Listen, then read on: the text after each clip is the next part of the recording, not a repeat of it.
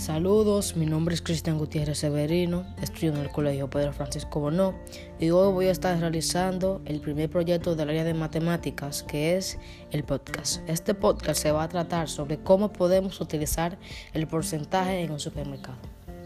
Primeramente vamos a hacer un ejemplo.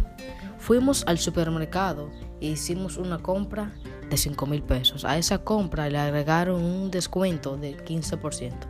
El primer paso para utilizar el porcentaje en un supermercado va a ser dividir 15 entre 100. Esto nos da un total a 0.15. El segundo paso va a ser multiplicar 0.15 por 5000.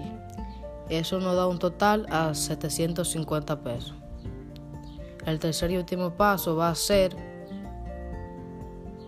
restar 5.000 menos 750. Eso da un total a 4.250.